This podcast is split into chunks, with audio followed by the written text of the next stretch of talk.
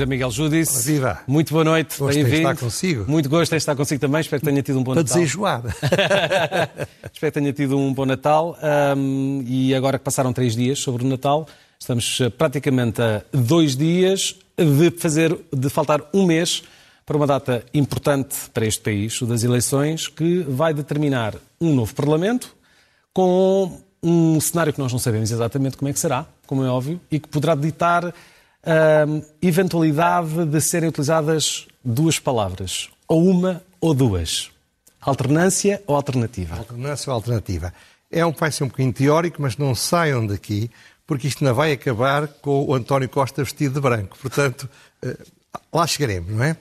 Pois, ora bem, eu sou um leitor habitual do Henrique Monteiro, gosto muito do que ele diz, e ele lança um debate interessante sobre a ideia de que devemos, é melhor que haja alternância, porque ele tem medo, um bocado de medo da ideia das alternativas. Ora bem, e eu acho que as duas coisas são diferentes, não há dúvida, é evidente. São dois conceitos distintos, não é? E são dois conceitos porquê? Porque a alternância pode existir sem grandes mudanças, a alternativa implica alguma mudança. Mas é evidente que também eh, se pode dizer que a alternância é boa e que a alternativa é má, ou que a alternativa é boa e a alternância em si mesmo não significa grande coisa. Gostos não se discutem, ou por outra, respeitam-se, mesmo que não sejam os gostos do Facebook ou os gostos de Deus, não é? É que os gostos têm direito à vida e têm direito a avançar. O que não acho correto é usar contra a ideia de que é importante a alternativa o que eu chamo uma lógica tremendista, que é uma lógica que diz basicamente o seguinte: é perigosa a defesa da alternativa porque isso cria radicalismos.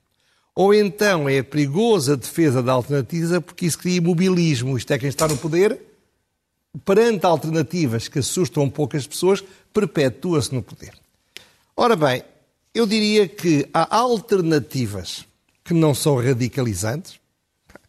Veja o caso da maior parte dos países da Europa, do Norte. E também há alternâncias que são radicais. O caso do Brasil.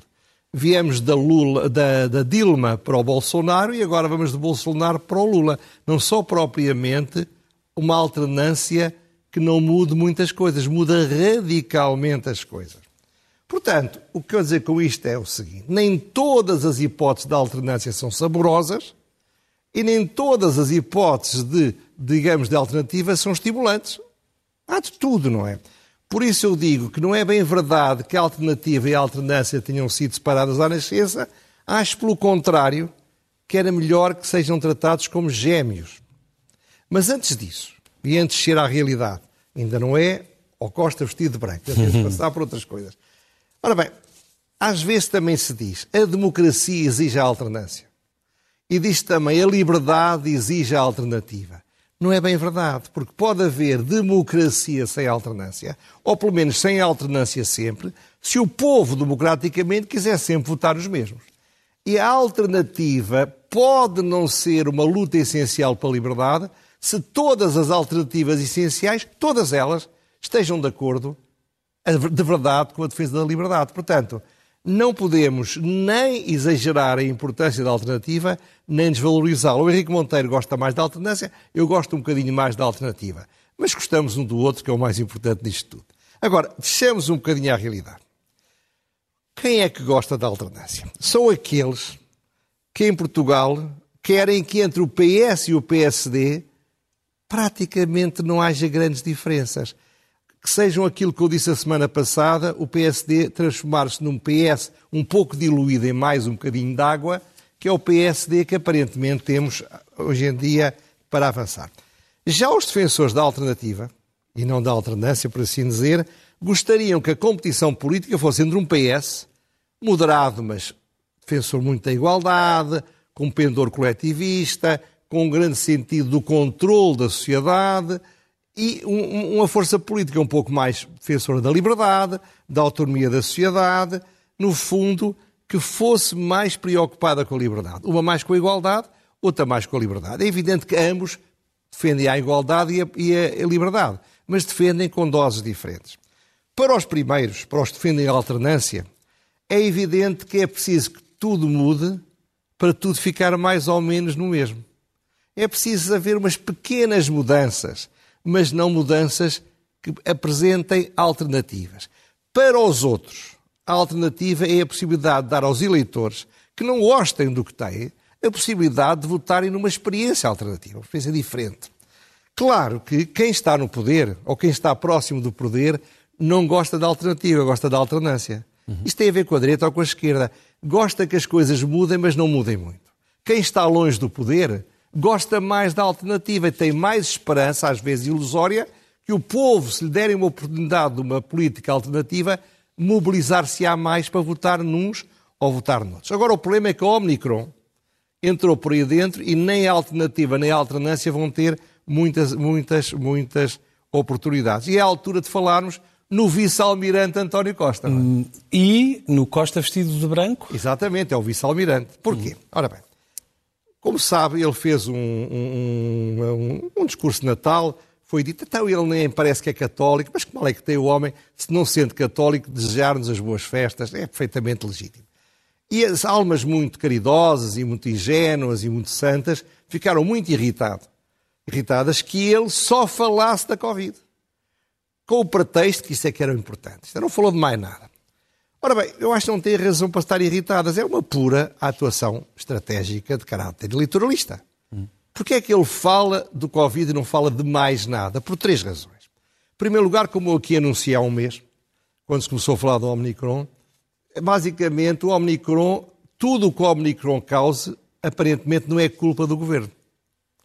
E, portanto, o governo pode, nessa medida, eh, estar realmente a dizer a culpa não é minha. Por outro lado, ele fez uma estratégia que foi, aliás, muito apoiada pelo Diário Notícias, há que dizer, que pôs na primeira página, deixe-me cá ver, a guerra ainda não acabou.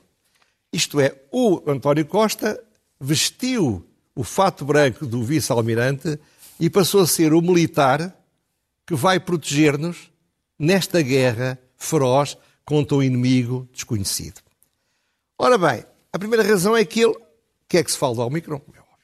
Segundo, enquanto se fala do Omicron, e já agora do Jorge Jesus, não se fala de outra coisa, eh, não se pode falar, obviamente, daquilo que oposições querem que se fale, não se pode falar dos problemas reais que o país tem, não se pode falar das falhas que as têm do governo e não se pode sequer fazer campanha eleitoral. Você não está a ver as pessoas estarem a fazer campanha eleitoral e os jornais das noites, os telejornais, o jornal, enfim, os, as notícias das televisões, que é o que fazem a chuva e o bom tempo, esperemos que façam o bom tempo agora em janeiro, a falarem só do Omicron e só do, do Jorge Jesus. Não há hipótese, quer dizer, não vai haver campanha eleitoral e para quem está no poder, isso é maravilhoso.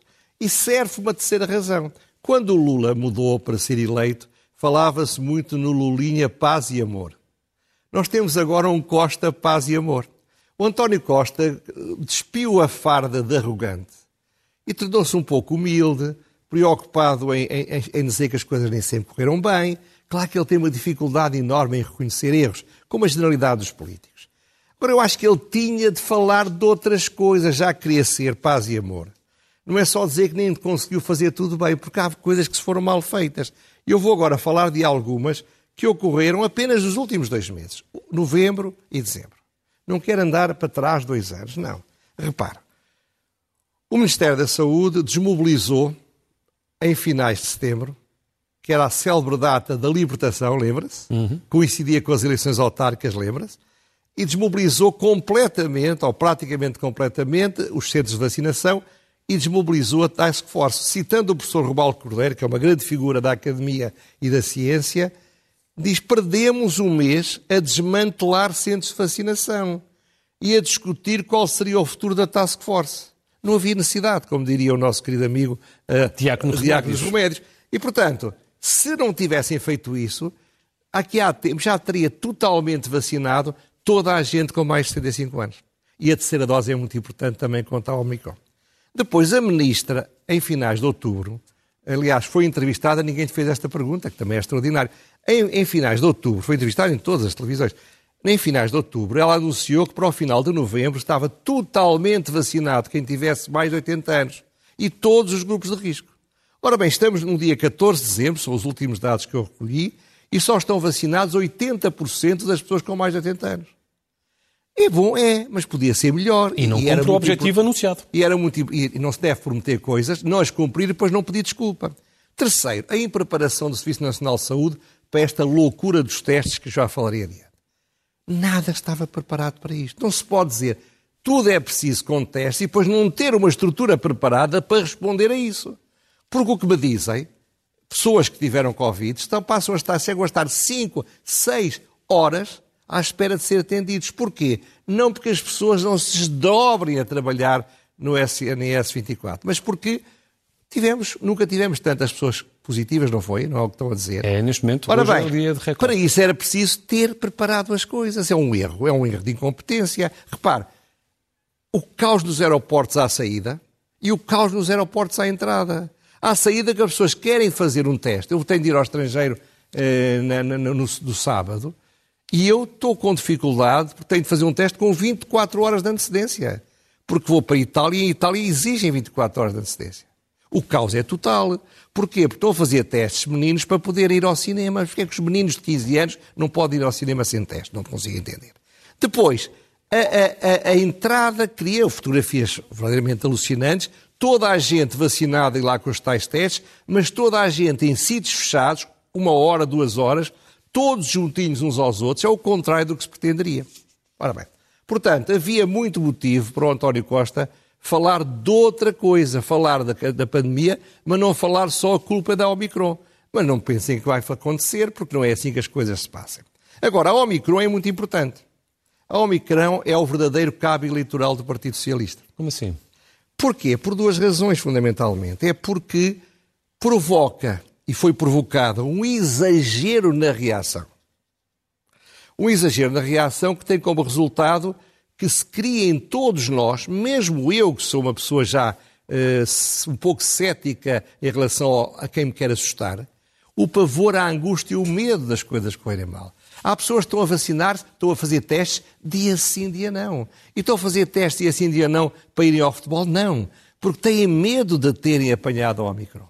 Ora bem, o Marcos Mendes teve uma grande caixa, há que dar-lhe os parabéns, embora eu acho que não é correto, mas eu não sou jornalista, a Direção-Geral de Saúde, em vez de dar informação aos jornalistas, privilegia um comentador que lhe é amigável. Sendo Agora, que a Direção-Geral da Saúde, desde julho, que promete uma alteração no boletim diário para incluir, nomeadamente, Mas questões relacionadas com entre os vacinados e os não vacinados, claro, quem é que está internado, claro, e não houve alteração. Mas, ouça, mas o, que, o que é grave, quanto a mim, é que eles deem só um senhor que merece, porque é muito mexido e tem muita qualidade. Agora, não acredito que os jornalistas são incompetentes, não é, é de facto uma estratégia que me parece pouco transparente, seja como for.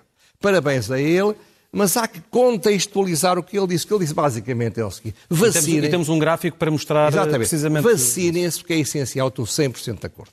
É preciso que nos vacinemos, é preciso que tomemos a terceira dose. Por isso é que eu me queixo de não termos tomado mais cedo. Por isso é que eu me queixo das promessas falhadas. Mas é preciso contextualizar. Eu fui ver, e veio agora aparecer um, um slide, quantas pessoas morreram, porque é o critério essencial. Quantas pessoas morreram, infelizmente, quantas pessoas morreram entre o dia 29 de outubro e o dia 25 de dezembro? Praticamente dois meses.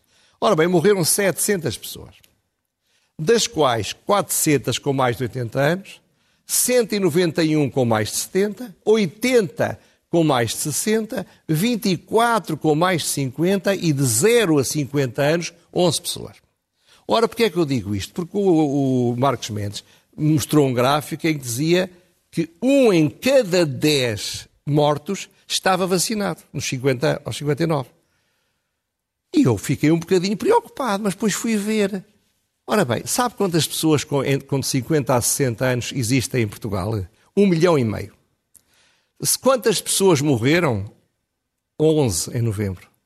Um, 10% de 11 é uma. Isto é, entre os 50 e 59 anos morreu uma pessoa vacinada. O que é estatisticamente mais improvável do que morrer a atravessar uma rua. O que é que isto quer dizer? O que é que dizer? Eu não sou negacionista. Aliás, o doutor Carona insultou-me, porque para ele chamar-me negacionista e insultar era, é mais grave do que insultar a minha mãezinha. Portanto, não, eu não sou negacionista, eu sou favorável às vacinas, vacinei-me, faço o máximo para que as pessoas sejam vacinadas. O que eu não sou é parvo. Ou por outro, acho que não sou. E eu acho e continuo a achar que, de facto, esta estratégia é uma estratégia exagerada, que só é justificada por motivos políticos. O Manuel Carmo Gomes não é propriamente um negacionista. É um homem que, aliás, com o qual eu às vezes discordei porque achei que ele estava a ser excessivamente cauteloso. Tremendista até. Ele agora veio dizer isto. É impossível pensar que se consegue controlar o crescimento da Omicron, está com 75% já, uhum. com os sistemas, seja do que for. Ora, como ela mata muito pouca gente, tenham cuidado aqueles que têm riscos e deixem isto espalhar-se naturalmente na comunidade. Está-se a estragar o Serviço Nacional de Saúde, está-se a abandonar tudo, está-se a gastar fortunas. A Câmara do Porto, só uma Câmara, vai gastar um milhão de euros a pagar testes. Quando a maior parte daquelas pessoas não têm sequer sintomas.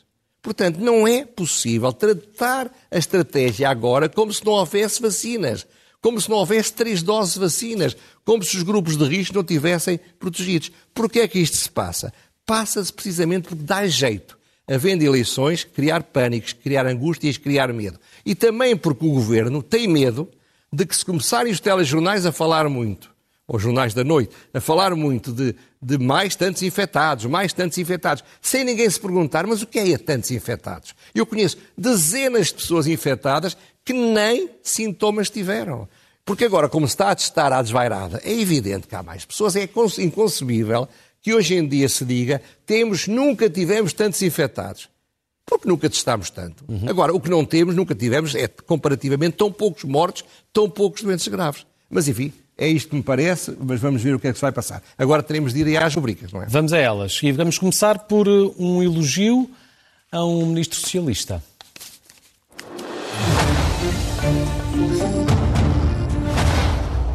Estava a estragar a surpresa. A quem? Não, quero saber a quem? Ora bem, o elogio é ao Pedro Nuno Santos. Tenho criticado duramente, que eu gosto de ser assim, ele também é um bocadinho caceteiro, acho-lhe acho muita graça, há que dizê-lo, mas eu queria elogiá-lo pela forma como ele negociou em Bruxelas o tema da TAP. Eu, na semana passada, disse quero saber um pouco mais. Ainda não sei tudo, evidentemente, porque ainda não, não tive acesso ao relatório, mas da decisão. Mas seja como for, ele negociou bem. Toda a gente o diz e parabéns a ele e à equipa, onde havia, aliás, curiosamente, muitos profissionais liberais, eh, bem contratados, dos perigosíssimos sociedades de advogados que muitas vezes ele atacava, mas que agora, quando, quando está aflito, vai buscar porque sabe que eles o ajudam. Bom, é verdade que isto não significa que esta fosse uma boa solução. Talvez não fosse. Talvez a solução melhor tivesse sido o que acontece em qualquer empresa que entra num processo de recuperação pré-insolvência, continua a funcionar e depois encontra-se uma solução em que o sacrifício é pago por todos e não apenas aqui, uma parte pelos trabalhadores e uma parte pelos contribuintes. Mas, enfim, a estratégia do Estado português era essa. É evidente que nada garante que isto vá correr bem, nada garante que, que o problema não comece agora, porque daqui para a frente a TAP está sozinha, tem de safar à sua custa, não pode esperar que vá ter mais ajudas de Estado. Ora bem, mas isto não retira o mérito ao homem. Eu acho de facto que ele foi capaz de ter um bom resultado, bom para ele e bom para o país, porque esta era a estratégia do Estado. As outras não vale a pena, a este nível, dizer, mas porquê é que tentaram salvar a TAP? talvez não tivessem a fazer, mas era essa a estratégia e dentro disso eu creio que não era possível fazer melhor. Segue-se, ler é o melhor remédio.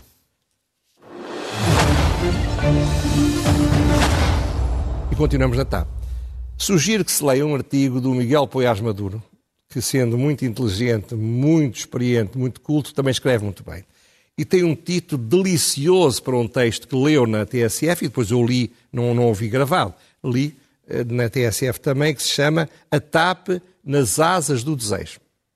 E onde ele também anuncia que justifica ler um livro que foi feito pelo, pelos, pelos dois, dois, fundadores do Instituto Mais Liberdade, um deles o Carlos Guimarães Pinto, que foi também fundador da Iniciativa Liberal, e o e outro André Pinto São Lucas, que se chama Milhões a Voar, Mentiras que nos contaram sobre a TAP. É outra versão, é outra estratégia, é da alteia, portanto, Como eu uma vez disse aqui sobre a meritocracia, leiam um e leiam outro, leiam o que diz o ministro e leiam o que dizem estes que aparentemente eu ainda não consegui ler, mas confio muito no Poiás Maduro, vale a pena ser lido. E agora vamos à pergunta sem resposta.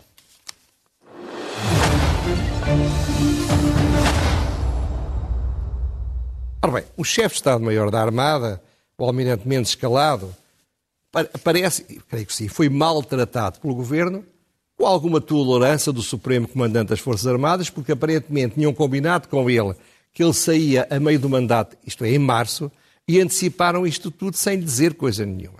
Tem toda a razão de ficar um bocado aborrecido, eh, eh, e foi feito isto para abrir o caminho para o Almirante Gouveia Melo ir mais cedo. Não tinha de ser, podia esperar para o março, mas pronto, foi o que se quis, foi o que o governo quis, tem todo o direito de querer. Antes de sair, mas depois de ser demitido, ele foi demitido basicamente, resolveu fazer declarações públicas. A verborreia do Dom Sebastião Gouveia Melo está-se a copiar nos nos outros militares. Portanto, qualquer dia vamos ter os militares a falar pelos cotovelos. Não é? Ora bem, e ele disse que saía da Marinha contra a sua vontade. Bom, eu, eu estudei muito história, gosto muito, estudei muito o papel dos militares na história de Portugal, sei que os militares, ao longo da sua história, falavam pouco. Depois eram heróicos, muitas vezes foram heróicos nos campos de batalha e fora deles. Em regimes democráticos, como é este que vivemos, desde 74, de modo, desde 76 mais propriamente, eles realmente respeitaram a legitimidade democrática sem uma falha. Em regimes mais, mais complicados, digamos assim, fizeram golpes de Estado, revoluções, bivacadas, intentonas, sei lá o que é que eles não fizeram. Agora, falar pelos cotovelos é que nunca vi que isso acontecesse. Bom, Ora bem, o, o, o, Presidente da República disse que ele quis marcar uma posição. Bom, mas o que é isso, marcar uma posição? É fazer umas queixinhas? É dar um grito de alma, porque lhe está a doer a alma? É um, um ato poético? E como dizia o famoso cómico brasileiro, e pode? Não saiu bem. Fizeram-lhe mal, ele também não, não, não saiu à altura do que devia. Ficava caladinho, saía serenamente e depois, quando já tivesse saído disto tudo, talvez pudesse fazer serenamente uma declaração, uma entrevista, uma explicação, enfim, foi a opção dela. Mas como estamos antes da passagem de ano, vai uma segunda pergunta. Desta vez é para o André Ventura. Ora bem, ele inventou, não inventou, usou um slogan que é Deus, Pátria, Família, Trabalho. Ora, ele conseguiu a obra-prima de misturar aqui uma coisa que o Salazar dizia com outra coisa que dizia o Pétain. O Pétain foi o presidente da França Ocupado. que ocupada e que colaborou com os nazis. Uhum. E a pergunta é esta: ele sabe o que está a fazer ou não sabe? É de propósito ou é sem querer? E já agora faço-lhe um conselho: por amor de Deus, não use outra, outro slogan também que podia ser bonito se não fosse o que se passou: o trabalho liberta. É que o trabalho que liberta era o que estava à entrada de todos os campos de extermínio. Porque às vezes as palavras, claro que é. Eu, pelo menos, eu sou a favor de Deus, sou a favor da pátria, sou a favor da família, sou tão a favor do trabalho, continuo a trabalhar com 72 anos. Mas os slogans têm uma força, há uma evolução semântica. Fica a pergunta. E para terminar, vamos à loucura mansa. E do Presidente do Chega para o Presidente do CDS, que é, que aliás uma pessoa que me é simpática, há que dizer. E sabe, eu tenho esta, esta, esta vida, estar aqui, faz muitas vezes criticar pessoas que eu preferia mil vezes não criticar. Mas eu acho que posso, tenho de dizer que o que não é uma loucura é que a presidência dele foi um total fracasso. Mas tem sido ultimamente habitada por loucuras. A primeira loucura foi não ter feito eleições internas para refrescar a sua legitimidade. Imagino que tinha feito, estaria tão forte hoje em dia como está o Rui Rio. Segundo, é uma loucura total ele, em desespero, a correr, ter de falar com os restos de partida, com todos os respeitos, os pequenos partidos, umas coisas que já foram partidos e agora já não são, é o que são, e tentar fazer uma espécie de cooperativa para com isso fingir que tinha um partido maior. E depois ser, ser envergonhado com eles irem para os jornais dizer que não aceitaram. Mas a maior loucura é a mais recente. É um vídeo que se tornou viral e não pelas melhores razões, em que ele faz uma espécie de invenção de uma ceia de Natal da direita, onde ele acaba a jantar sozinho. É jantar sozinho, dizendo eu é que sei, eu é que tenho razão, os outros são todos errados. Ele pensa assim, não está bem, mas sabe, o ridículo mata. E o Eurípides dizia que Deus enlouquece aqueles que quer destruir. De facto, é uma loucura muito democrata cristã, mas não deixa por isso ser uma loucura massa. E vamos ver qual é a consequência daqui a um mês. Vamos ver o que é que faz. Até pode ser que corra bem. O país dá para tudo, portanto vamos ver. Sr. Miguel Chudice, boa noite. Boa noite também. E um bom, bom ano. ano. E para a semana, infelizmente, como já tinha sugerido ou dito, eu não vou poder fazer o programa e estarei daqui a 15 dias. Mas para a semana tem imensos, imensos frente a frentes eleitorais. Se ao Micron der espaço e se o Jorge Jesus continuar a estar na ordem do dia, vai ser mais difícil. Mas pode ser que não. Boa noite. Boa noite. Obrigado. Boa noite.